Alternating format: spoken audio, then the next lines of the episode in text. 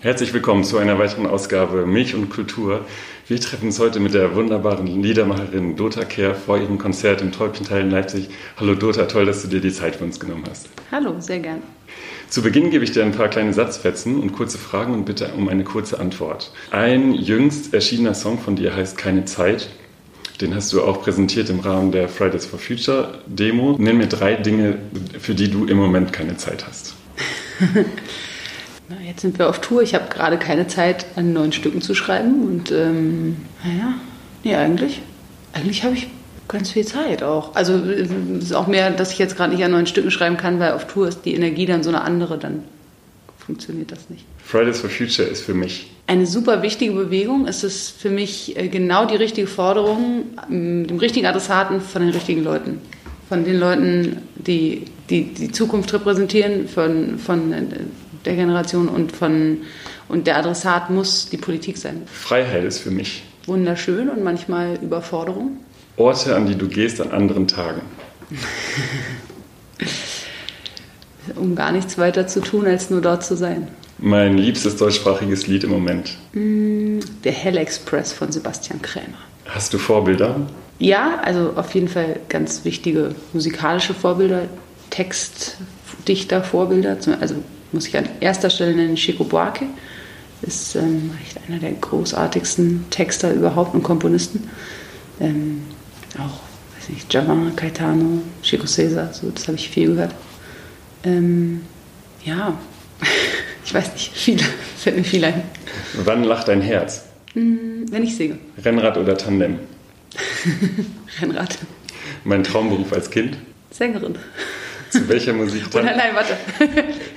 Ich habe mir früher vorgestellt, dass Musical-Tänzerin der schönste Beruf sein muss, weil Tanzen und Singen und Schauspielen fand ich so gut. Inzwischen mag ich Musicals nicht mehr so, deswegen. Ähm, ja. Und tanzen kann ich auch so auf der Bühne. Apropos Tanzen, zu welcher Musik tanzt du da gerne? Ähm, Stromae äh, oder ich weiß nicht. Ähm, ach, da fallen mir auch viele Sachen ein. Gibt es Grenzen, die du für sinnvoll hältst? Auf jeden Fall. Zum Beispiel? Naja, Grenzen aus Respekt. Ähm, man darf andere Leute nicht drangsalieren und nicht bedrängen und nicht verletzen und nicht beschämen. Also es gibt viele wichtige Grenzen. Hast du mittlerweile einen Pass als Erdenbewohner? ja, tatsächlich. Hat mir jemand nach einem Konzert gegeben. Was inspiriert dich beim Texten? Kannst du es allgemein sagen? Oder mm. Ereignisse? Um ja, also die Welt zu beobachten und irgendwie in, in manchen Details dann auch zu versuchen, ganz, ganz wahr und ganz genau zu sein, ist, ist, ist mir immer wieder wichtig. Und dann an anderen Stellen finde ich es aber auch gut, ganz assoziativ zu sein und ganz, ähm, weiß ich nicht, also so Bilder zusammenzusetzen aus, aus ganz freien Stücken vielleicht, ähm, was halt nie willkürlich sein darf. Und also ich notiere Beobachtungen so in allen möglichen Momenten, aber damit es dann wirklich Lied wird, muss ich mich ganz intensiv dran setzen meistens. Mit wem würdest du gerne mal musizieren? So, darüber habe ich gerade heute nachgedacht. Dass ich, ich habe sogar vielleicht einen Draht, weil ich einen Gitarrist kenne, der mit ihr jetzt spielt seit neuestem. Ja, ich finde sie einfach eine großartige Sängerin. Oder Bilderbuch. Finde ich, auch, find ich auch eine super spannende Band. Finde ich, so, find ich so mutig, irgendwie so so originell und es gibt so viele langweilige Sachen in der deutschsprachigen Musik, finde ich. Und die trauen sich einfach echt viel. Es ist super. Die, gerade diese beiden letzten Alben finde ich genial. Würdest du gerne ein Lied von dir mit denen machen oder von Bilderbuch? Weiß ich nicht, gemeinsam schreiben. Momentan bist du auf Tour und mhm. spielst oft in ausverkauften Clubs in ganz Deutschland. Hurra! Was, was war bisher dein schönstes Tourerlebnis? Also man darf ja immer die anderen Städte nicht verärgern, wenn man jetzt eine besonders raushebt. Aber ich muss echt sagen, auf dieser Tour war das Konzert in Stuttgart, das hat uns total weggetragen. Also, und ich war so überrascht, weil der Club ist eigentlich so ein bisschen kühl und, aber es war einfach Wahnsinnsstimmung. Eigentlich war überall gute Stimmung, so, so ist es nicht, aber da ähm, habe ich auch das Gefühl, das Konzert ist in, gefühlt in fünf Minuten vergangen und äh, ja, es geht mir eigentlich meistens so. Das ich, ich stehe wirklich sehr gerne auf der Bühne, mir macht das sehr viel Spaß. Und jetzt ist alles total gut eingespielt und es hat alles so eine schöne Dramaturgie und so einen guten Bogen und so. Und ja, ich bin echt ganz wehmütig, dass heute erstmal das letzte Tourkonzert ist. Also wir spielen ja noch zwei Konzerte in Berlin, aber das ist jetzt erstmal gerade das letzte in der Rutsche. Gibt es was, das wäre die nächste Frage, gibt es was, worauf du dich noch besonders freust? Das wäre dann vielleicht heute? Ja, ich freue mich sehr auf heute Abend, aufs Täubchental, ausverkauft. Uh. Genau, und ähm, ja, wobei man auch sagen muss, die Größe der Konzerte ist auch, das spielt gar nicht so eine Rolle. Es geht halt irgendwie darum, ja, wie dann die Stimmung ist. Ist bei Dota Care alles äh, geplant vor dem Auftritt oder gibt es spontane Überraschungen auch für oh, die Zuschauer? Es, gibt oft. einige Überraschungen. Es gibt auch oft Überraschungen für die Band, weil ich so spontan die Setliste ändere. Und dann gibt es immer so in der Mitte vom Konzert ungefähr einen Moment, wo ich alleine spiele. Was irgendwie, glaube ich, ganz cool ist, so für die Abwechslung. Und da äh, spiele ich auch recht frei. Also manchmal rufen dann Leute irgendwelche Liedtitel rein und dann spiele ich das auch mal. 2018 wurdest du beschrieben in einem Zeitartikel. Ähm, ich lese das mal vor. Da steht ein Konzert von Care. Das ist ein Abend aus Euphorie und Empörung, Verzweiflung und Sehnsucht. Ihre Musik mal wie Trampolinspringen an einem taufrischen Morgen, mal wie Hängematte gammeln an einem Frühlingstag, mal wie Parolen pinseln in einer Mondscheinmacht. Äh, würdest du das unterschreiben? Oder? Oh, das weiß ich nicht. Ich bin froh, wenn andere Leute irgendwas darüber sagen. Ich bin ja schon überfordert, wenn man mich fragt, was für eine Art von Musik ich mache da denke ich schon so, uff, kann es nicht jemand beantworten, der sich das angehört hat und da irgendwie mehr Distanz zu hat. Singer, Songwriter, weiß ich nicht, Liedermacher, äh, Popmusik. Jetzt bin ich nominiert für diesen Textdichterpreis in der Sparte Chanson. Das fand ich eigentlich, also ich habe mich gefreut, aber eigentlich fand ich es auch komisch, weil ich gedacht habe, so ich dachte, im weitesten Sinne ist das, was ich mache, schon Popmusik, aber das darf es dann wohl nicht sein, wenn so ein bisschen Inhalt verhandelt wird.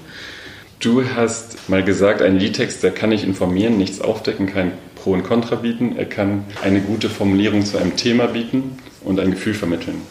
Welches Gefühl möchtest du deinen Zuhörern mit deiner Musik vermitteln? Insgesamt würde ich sagen, ein tröstliches und hoffnungsvolles, äh, ohne den Blick zu verschließen vor den Missständen und Elend, das es auf der Welt gibt. Aber das habe ich vielleicht mal gesagt und trotzdem klar, ein Lied kann nicht wirklich Pro und Contra ähm, so erschöpfend diskutieren, aber ein bisschen argumentieren muss ein politisches Lied schon. Das ist, äh, ja. Verstehst du dein Musizieren auch als politische Arbeit? Nee, eigentlich nicht. Da wird, also ich verstehe mich noch nicht mal selber als besonders politischen Menschen. Ich kenne Leute, die da viel mehr auch so in, in Aktivismus und ähm, ja, Politik eintauchen. Ich bin informiert, ja, auf jeden Fall. Und, ähm, aber ich, ich nehme mir jetzt auch gar nicht explizit vor, politische Lieder zu schreiben. Es passiert mehr, weil es eben Teil der Welt ist, die mich umgibt und mich bewegt. Ja, die Themen deiner Lieder sind äh, sehr vielfältig. Es geht von Kapitalismuskritik über Alltagsrassismus, über auch, äh, es geht um das Klima, nicht zuletzt in dem Song äh, Keine Zeit. Was ist ein Thema, das dich gerade besonders bewegt oder bei dem du spürst, wenn du das Lied singst, dass es gerade, das möchtest du gerade? Nach wie vor Grenzen mhm. ist einfach weiterhin so aktuell. Und ah, bei Grenzen ist es auch gleichzeitig irgendwie schwierig, weil wir den, das ist so ein Lied, das spielen wir wirklich jetzt seit 2014 bei jedem Konzert. Also 2016 ist es erschienen, aber 2014 habe ich es schon geschrieben. Und irgendwie wäre es ganz irgendwie ganz schön für uns davon so eine Pause zu haben und das mal nicht im Programm zu haben. Aber es ist auch schwierig, das Lied wegzulassen. Dann wirkt es wie so ein Statement, das wegzulassen. Und die Band sagt immer, ach, ist doch egal, das kann man doch auch mal weglassen und so. Und ich, ich, ich weiß nicht, ich tue mich schwer damit. Wir haben es jetzt auf der Tour ein paar Mal nicht gespielt. Dann wurde es immer gewünscht und so. Naja. Und klar, hier keine Zeit. Also Klimakrise und Klimagerechtigkeit, das sind auch so Themen, die sind eigentlich viel zu groß für ein Lied. Und ich habe da ewig lange dran geschrieben und hatte wirklich zig Strophen und das dann irgendwie so zusammengekürzt, weil es halt jeden Lebensbereich betrifft. Ja.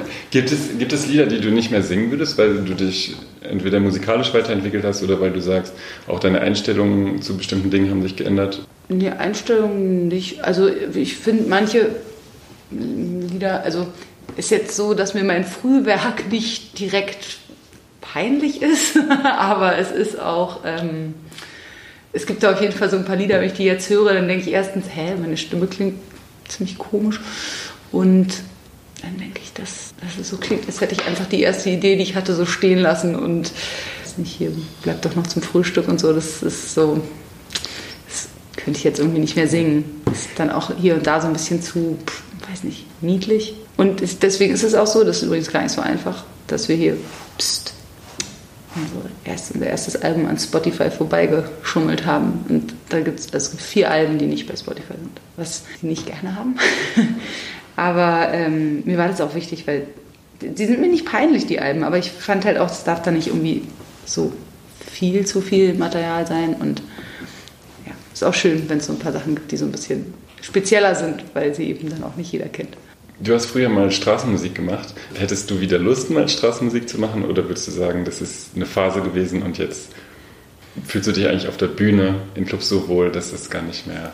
Ich habe mich schon damals auf der Bühne wohler gefühlt, weil es war halt, man muss auf der Straße super laut singen. Also es gibt nur laut oder sehr laut, aber alles, also leise gibt es einfach nicht, dann hört dich keiner mehr. Und das liegt mir nicht so, oder ich singe auch total gerne so dynamisch. Und ähm, es hat Spaß gemacht und irgendwie viel Energie geraubt, aber auch viel Energie gegeben. Und natürlich so dieses absolut freie und spontane daran ist super. Und ich habe das auch schon irgendwie auch noch mal ein bisschen gemacht, also in den Jahren. Aber ähm, nee, es, ich, es macht viel Spaß, auf der Bühne zu singen. Und es, es war auch damals mehr so eine Phase, wo ich halt meine Lieder ausprobieren wollte. Und dann sind da ja nicht plötzlich Leute, die die hören wollen. Also da muss man ja ziemlich äh, viel für wirbeln und tun, damit dann auch Leute zum Konzert kommen, die sich für Lieder interessieren. Du vertonst seit geraumer Zeit Texte von Mascha Kaleko. Mhm. Ähm, was berührt dich an dieser Dichterin so, dass du sagst, ich möchte die Gedichte vertonen? Ich finde Mascha Kalekos Texte oft so gut auf den Punkt und so knapp. Das, das bewundere ich sehr.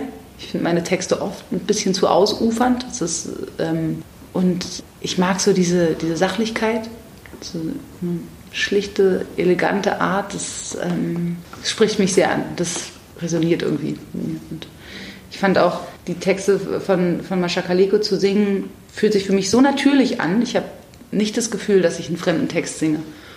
Und ich weiß auch, meiner Schwester habe ich dann irgendwie so die ganze Vertonung vorgespielt und dann hat sie immer gesagt, das wäre jetzt aber nicht von dir. Und na, natürlich merkt man den Texten an, dass, die, dass sie ungefähr 100 Jahre alt sind oder, also manche, ne? manche auch jünger.